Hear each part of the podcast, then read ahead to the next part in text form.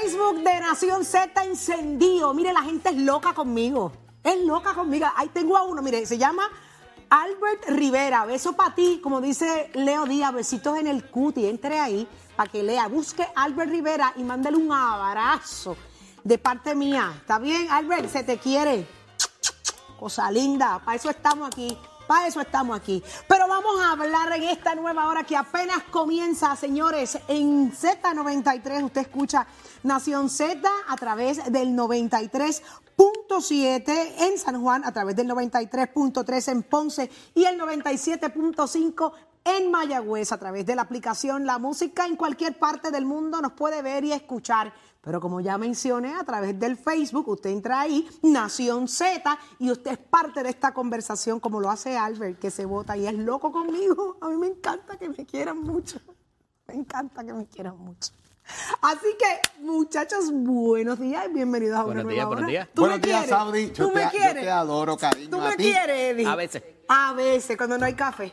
Fíjate.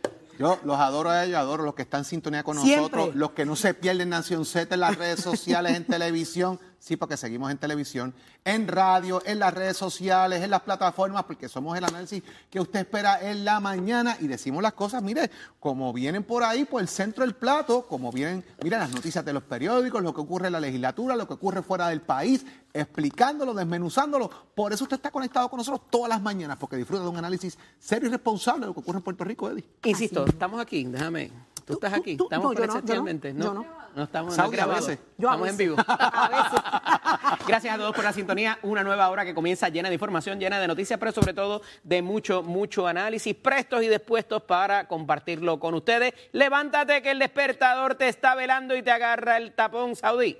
Así mismo es y muchas cosas estarán pasando en esta próxima hora y solo aquí en Nación Z es que usted se entera. Llega Jesús Manuel, viene el secretario de Educación a hablar de los temas que a usted le interesa. Hacia dónde va el país es aquí donde usted se entera. ¿Dónde va el país?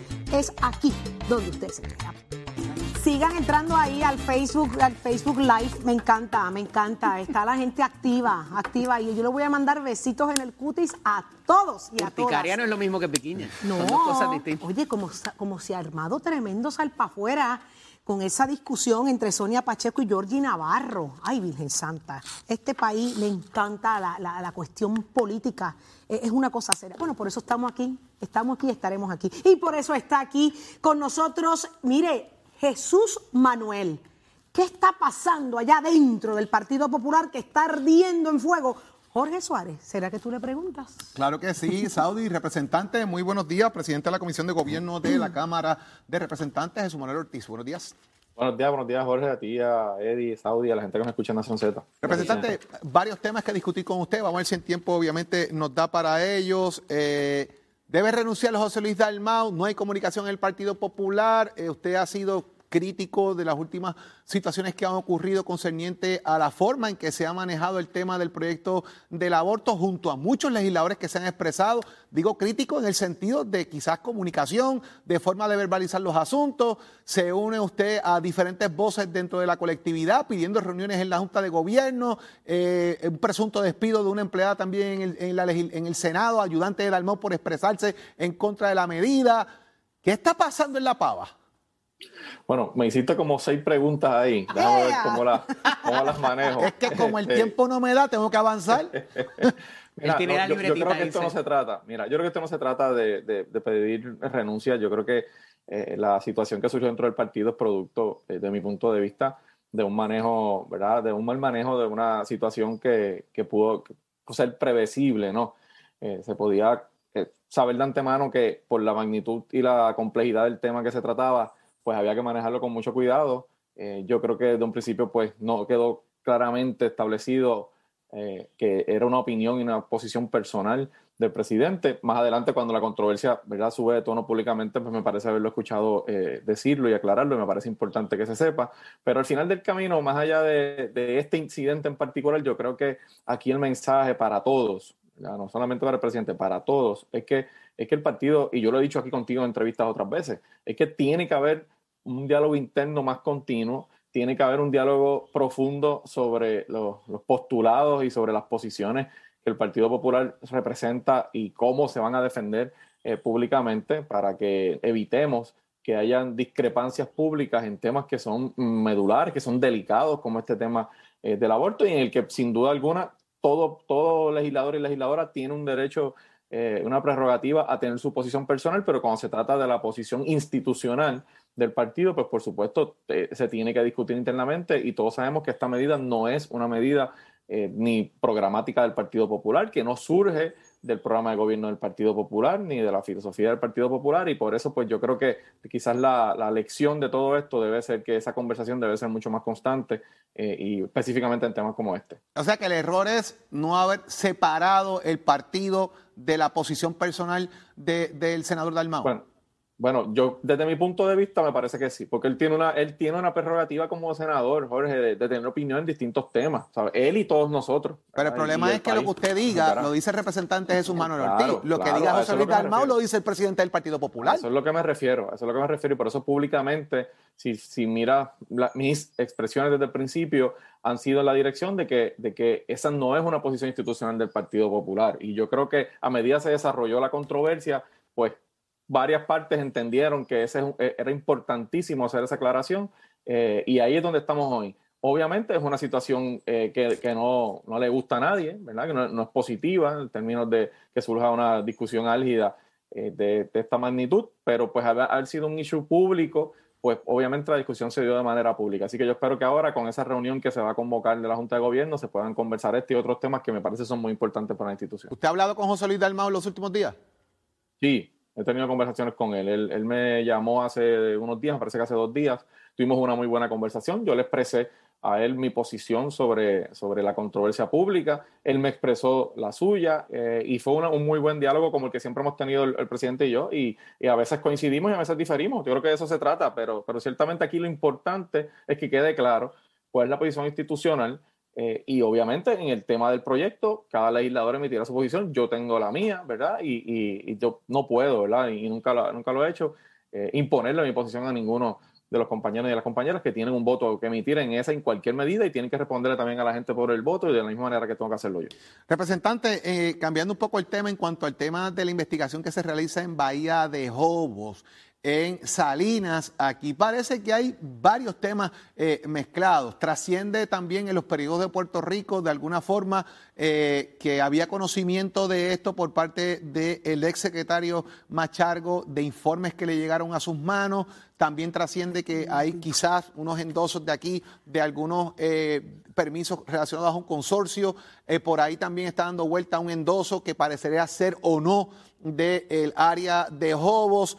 ¿Qué va a pasar con todo esto? Aquí hay hasta situaciones de, solicitud de escolta donde no hay ni tan siquiera querellas eh, de amenaza a esos fines. Está muy enredado todo este tema. Bueno, ha sido desastroso el manejo de esto, Jorge. Yo creo que eh, un, asunto como el que estamos discutiendo, que se viene desarrollando por años en ese lugar y que ha pasado por las manos de mucha gente, uno tiene que preguntarse eh, a la altura, a la fecha de hoy, ¿qué pasó aquí?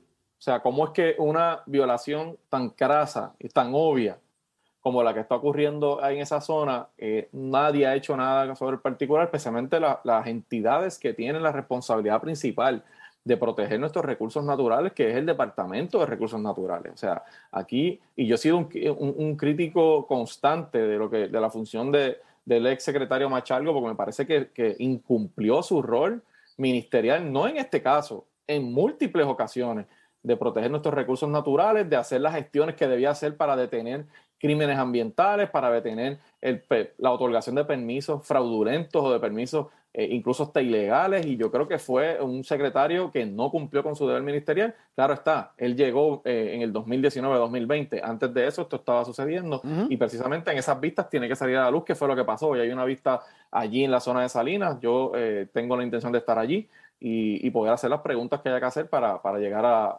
las últimas consecuencias. Representante, hay propiedades incluso que hasta se han vendido allí. Eh, que están registradas en el CRIM, la, titularidad, esto llega hasta el Tribunal de Quiebras, o sea, ¿qué está pasando? Aquí, esto, ¿de quién es esto? Aquí, Jorge, hay varias, hay mucha gente que tiene que contestar preguntas aquí. O sea, ¿cómo es que tienen servicios esenciales conectados? ¿Hay permisos o no hay permisos? Hay permisos que son fraudulentos ¿Se han falsificado documentos o no se han falsificado? Se instaló aquello allí sin permiso y quizás pagándole a funcionarios de esas agencias de algún segundo o tercer nivel que hicieran posible esa instalación. Eh, hay personas que están alquilando o no están alquilando el lugar. O sea, hay muchas preguntas. Se, recoge la, se le dan servicios del municipio, se recoge la basura, se hacen otros elementos. Yo escuché a la alcaldesa, yo escuché a la alcaldesa decir que ellos han hecho y que hacen recogido de basura porque pues el hecho de que la situación que se esté dando allí sea como es, pues no implica que ellos van a dejar que el crimen ambiental se convierta también en un desastre ambiental en términos de limpieza y de salud pública, ¿no? Y eso quizás yo lo puedo entender, pero de ahí a que eh, obviamente la participación del municipio es importante y la alcaldesa ha, dicho y ha hecho su planteamiento sobre cuál fue el rol del municipio eh, y tendrá que salir en las vistas, obviamente, pero aquí hay unos responsables principales que tienen una encomienda, incluso constitucional, un rol que tienen que cumplir. Y es el Departamento de Recursos La pregunta es desde cuándo, porque si aquí, más allá del Departamento de Recursos Naturales, usted habló de permiso, ¿cómo conectaron luz ahí? pues entonces, ¿desde cuándo es que esto se está dando? ¿Desde qué año? Aquí hablamos 2015, 2014, ¿desde cuándo se están dando vueltas esto? Porque entonces trasciende administraciones políticas también, representantes. Claro, no, no, sin duda alguna. Por eso te comento, aquí tiene que salir todo eh, hasta las últimas consecuencias, Jorge. Y tiene que salir quién intervino, quién no intervino, quién hizo su trabajo y quién no. Y por eso te mencionaba varias preguntas que por lo menos yo tengo. O sea, eh, el que haya una instalación de agua puede, puede tener dos explicaciones. Que alguien solicitó permiso y se lo dieron. Pues hay que ver quién solicitó y quién otorgó un permiso allí. O que hicieron una instalación ilegal utilizando empleados de la autoridad, quizás pagándole eh, sobornos o, o, por debajo de la mesa, como decimos por ahí, a empleados de la autoridad para que hicieran esa instalación. Eso es otra posibilidad que también hay que investigarla. Eh, si hay todos esos detalles tienen que salir en una investigación que sea seria y yo entiendo que eso es lo que va a pasar en la investigación de la Comisión de Recursos Naturales. Yo soy miembro de esa comisión y te puedo asegurar que yo haré todas las preguntas sin importar los nombres que salgan ahí, quiénes sean los culpables. a mí, eso, no, me, a mí eso a mí lo que me mueve es que salga la verdad. Y en un tema como este, me parece inaudito que han pasado cuatro, cinco, seis años y todavía allí no ha pasado nada. Y yo quiero saber quiénes son los responsables. Hablando, hablando de que salga la verdad, hay una medida sobre el tapete para trabajar el tema de facilitar el acceso a la información pública. Pero mire qué interesante, el presidente de la Cámara está incluso pidiendo llegar hasta los tribunales para que haya información de dominio público sobre asignaciones en la Cámara de Representantes. Interesante por demás, representante. Bueno, es que en Puerto Rico históricamente ha tenido una tradición de, por decirlo de alguna manera, de un poco de oscuridad en el manejo de la información que el gobierno produce. Aquí no hay una cultura, Jorge, de que eh, los funcionarios públicos entiendan que la información que producen las agencias, que se paga con fondos públicos, que la hacen empleados pagos con fondos públicos, en su mayoría es información de carácter público. Nosotros radicamos ayer el proyecto de la Cámara 1303, que lo radicamos con, eh, es un proyecto multipartidista, con, lo radicamos con el compañero José Bernardo Márquez de Victoria Ciudadana, con Denis Márquez del PIB y con José Che Pérez del PNP, para eh, enmendar y derogar algunas disposiciones de las dos leyes que trabajan el tema de transparencia gubernamental aquí y ampliar de manera dramática la, el acceso a la información pública que tienen los periodistas y los ciudadanos. Eh, eh, es bastante extensa, ¿verdad? Lo, que plantea, pero hicimos, hicimos todo un proceso. O sea, que no debería tener problemas en, aprobarse la medida de esos fines porque están todos los partidos políticos en Puerto Rico involucrados, menos en este caso eh, el proyecto Dignidad, que obviamente usted no mencionó la figura de Lizy Burgos por no ser por la misma. Pero entonces, esto también sería como un sombrerito que debía ponerse la Cámara de Representantes, porque si el, el representante Che Pérez firme esta medida para que se haga pública la información gubernamental, ¿por qué no se puede hacer pública la información de los donativos de la Cámara de Representantes de la delegación del PNP? Bueno, es que me parece que en este caso, en ese caso que tú mencionas, es el propio presidente de la Cámara el que está solicitando la información a la delegación del PNP y es, la, y es el que ha, los legisladores que aparentemente no han querido ofrecer la información. O sea, que en este caso no es una información en poder de la institución de la Cámara que no se quiere Yo me imagino que Chepere, ya hizo pública la de él, usted no sabe, porque si él firma esta medida a favor de esto, debería haber hecho pública la de él. Honestamente, no sé quiénes son los que entregaron y los que no. Tú sabes que esto es un requerimiento que se le hizo a legisladores de distrito. Yo soy el legislador de acumulación, así que no estoy claro quién entregó y quién no. Pero la realidad es que aquí tenemos que dejar la costumbre de, esconder, de que se escondan detalles que deben ser públicos. Y te adelanto, la ley que, está, que radica, el proyecto que radicamos ayer tiene aplicación en las tres ramas de gobierno. Incluye corporaciones públicas e incluye municipios. Así que en ese sentido eh, va dirigido a ampliar dramáticamente el acceso a la información pública y ahora comienza el proceso tradicional de vistas después de haber hecho un proceso distinto de, mesas de diálogo, de markups ciudadanos que hicimos. así que yo creo que va a ser muy positiva. Vamos a ver en qué termina todo esto y es importante eso porque es acceso a la información pública para que la gente esté al tanto de lo que está pasando. Gracias, representante Jesús Manuel Ortiz. Óigame, estaremos pendientes de lo que pasa en la Villa de Jobo y cómo usted maneja el tema ya también. Claro que sí. Buen día. Continuamos con Nación Z. Señores, compañeros, el tema del proyecto 693, que es el proyecto que habla con relación al aborto y que pretende limitar el derecho al aborto después de las 22 semanas, sigue siendo un tema de, discusión, es un tema que ha exacerbado de, cierta, de cierto modo eh, eh, el debate ¿no? de, de diferentes sectores, pero hay que dejar claro que ¿verdad? Basado en la experiencia que tuvimos aquí, exactamente con José Luis Dalmao, cuando el detonante fue decir que todas las personas involucradas en la terminación de un embarazo en etapa gestacional viable son asesinos, Jorge. Eso, eso en entrevista con nosotros aquí en Nación Z, él lo dijo.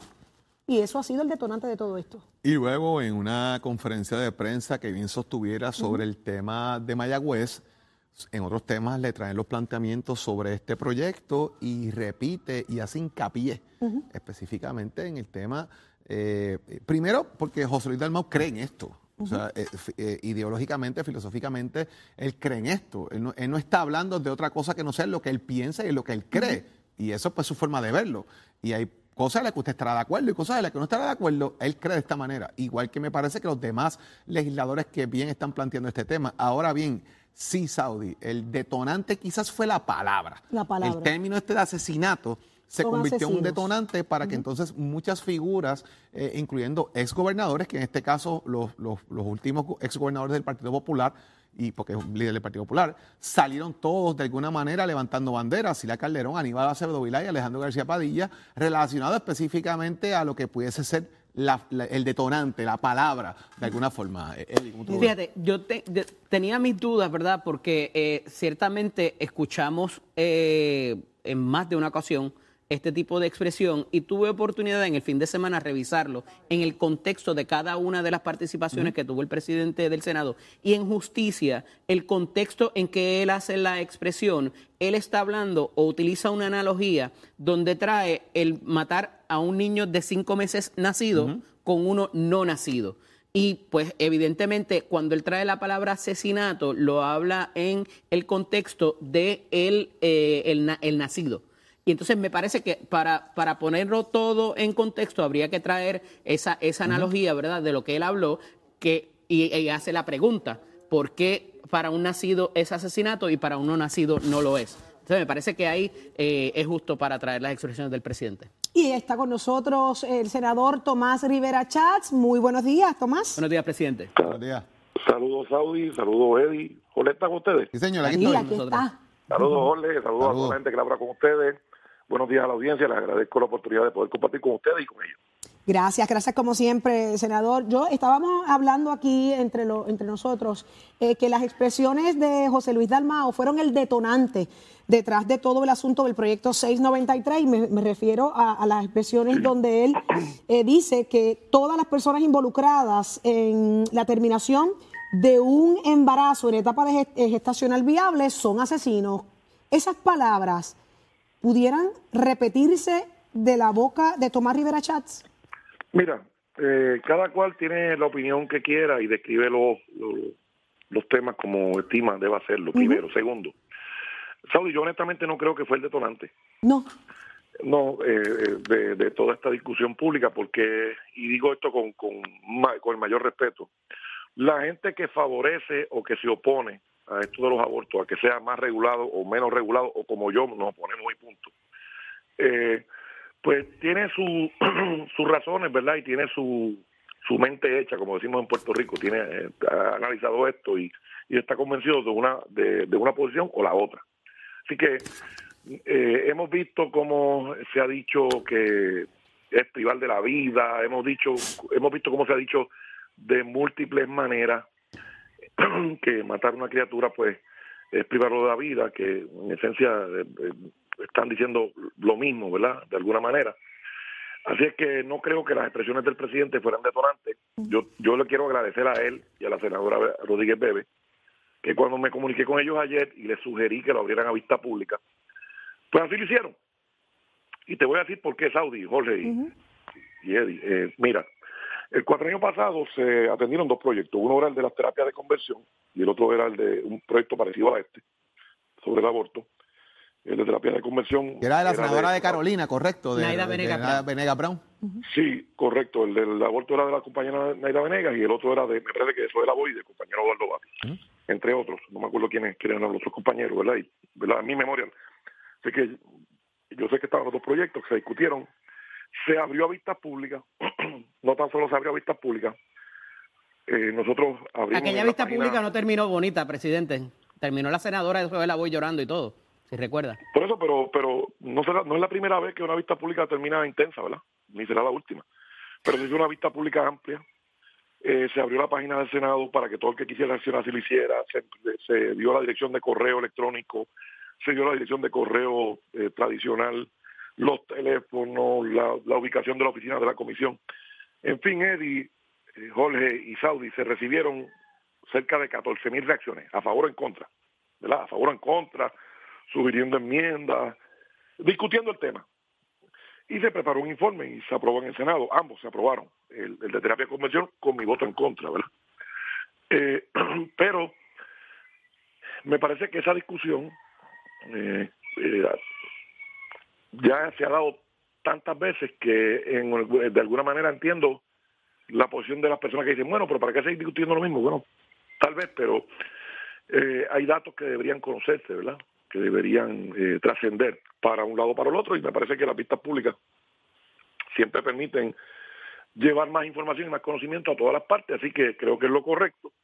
Obviamente soy proponente del proyecto y voy a votar a favor. Senador, ahí va. Usted es uno de los coautores de la medida, usted está a favor de la medida. Eh, de igual forma, usted dijo que surge de, usted la llamada a los, a los, a los otros dos eh, autores de la medida, la senadora Rodríguez Bebe y el senador Dalmau Santiago, para que llevaran esta vista pública. Eh, y obviamente, pues, conociendo el proceso, se va a ver las vistas públicas, se va a escuchar a todo el mundo, eh, pero esto no va a cambiar en gran medida la forma en que ustedes ya han tomado una decisión de cómo votar, porque ustedes creen en la forma que está, número uno, y número dos, la invitación a que lean el proyecto los que vayan allá a hacerlo para que estén claros del lenguaje y lo que contiene la medida. Claro, este, y por eso era, ese era el planteamiento de la compañera Rodríguez Bebe, ¿verdad? Los que están a favor o están en contra, porque han discutido este tema a la sociedad, pues no van a cambiar su, su, su, forma de pensar, ¿verdad? Eh, pero hay un grupo grande que de puertorriqueños que debe conocer y es un tema, me parece que importante y que es bueno que se discuta para que aquellos que no tengan todo Pero surgió de usted la idea, o sea, no, no, no fue Dalmau que llamó para esto, ni fue usted quien planteó la idea. yo llamé al compañero Enrique Bebe y llamé al compañero Dalmau, bien sencillo, le ella dijo que no quería vista pública y él lo incluyó en calendario. Si él lo incluyó en calendario era porque no quería que se discutieran en vista. Claro. E, esos son los hechos. Entonces yo le dije, mira, eh, vamos a abrir esto y ellos lo discutimos y yo se lo agradezco al presidente del Senado y se lo agradezco a, Rodríguez Bebé que, que entendieran lo que yo le planteé y entonces vamos a vista pública. Presidente, pero vamos a hablar en plata. Usted fue fiscal. Jurídicamente, se, revirtió Roe versus Wade, del sistema de trimestre. Hay una cantidad desmedida de abortos después de las 12 semanas que se están llevando a cabo. ¿Qué propicia hacer esto más allá de la tendencia de los otros 34 estados? Eh, y, que, que, fiscales estén llevando casos contra hasta personas que han sufrido abortos, espontáneos, los, llamados miscarriage. ¿Qué propicia esta discusión tan controversial en estos momentos? ¿Cuál es la necesidad? En Puerto Rico hay un caso de algún fiscal llevando eh, por un miscarriage, que tú sepas. En California salió ayer, trascendió ayer en los ah, titulares, como usted sabe. no es aquí, pero, es la tendencia que ha habido en los estados. Ok. Por eso, por eso es lo que alega la prensa. Eso es lo que alega algunos medios periodísticos, pero no tenemos ninguna constatación directa. Es como, como aquel proyecto de las terapias de conversión, que decían que en Puerto Rico, y yo le preguntaba a las personas que decían que había hecho esto, pero ¿quién fue el que le hizo esa terapia? ¿Dónde fue para porque si el delito está todavía no eh, sin prescribir para atenderlo y no me lo decían. Pero mira, te voy a contestar, Eddie, bien sencillo. Yo soy de la opinión yo me, yo me pongo ¿verdad? a los abortos, creo que la viabilidad está desde que se fecunda. Por supuesto, hay eh, dentro de la discusión jurídica ha habido eh, planteamientos que cuando se pone en peligro la vida de la madre o de la criatura o de ambas, pues hay que tomar lamentablemente algunas decisiones por razones estrictamente médicas, ¿verdad? Eso no es inconsistente con lo que dice el proyecto. Roe versus Wade no es inconsistente con lo que dice el proyecto. No hay, ¿verdad?, eh, privación de derechos de la mujer, ¿verdad?, en términos de decidir. Sencillamente, lo que el proyecto lo que hace es que recoge eh, muchos de los criterios que se han discutido y lo transforma en un proyecto para que sea ley en Puerto Rico. Tan sencillo como eso. Eh, yo soy de la opinión de que se debería restringir más. Esa es mi opinión. Yo no creo en el aborto. Pero el criterio médico, el criterio jurídico y todas las demás circunstancias que permean la discusión de un asunto tan importante como este, pues tienen que conjugarse para producir algo que haga sentido. Y eso es lo que y eso es lo que propone la legislación. Ahí está. Muchas gracias. Muchísimas gracias, senador Tomás Rivera Chats, por el análisis. Gracias, Saudi, gracias a ti, Ole, y gracias a ti. Buen día. Un abrazo. Estaremos bien pendientes, definitivamente. Gracias.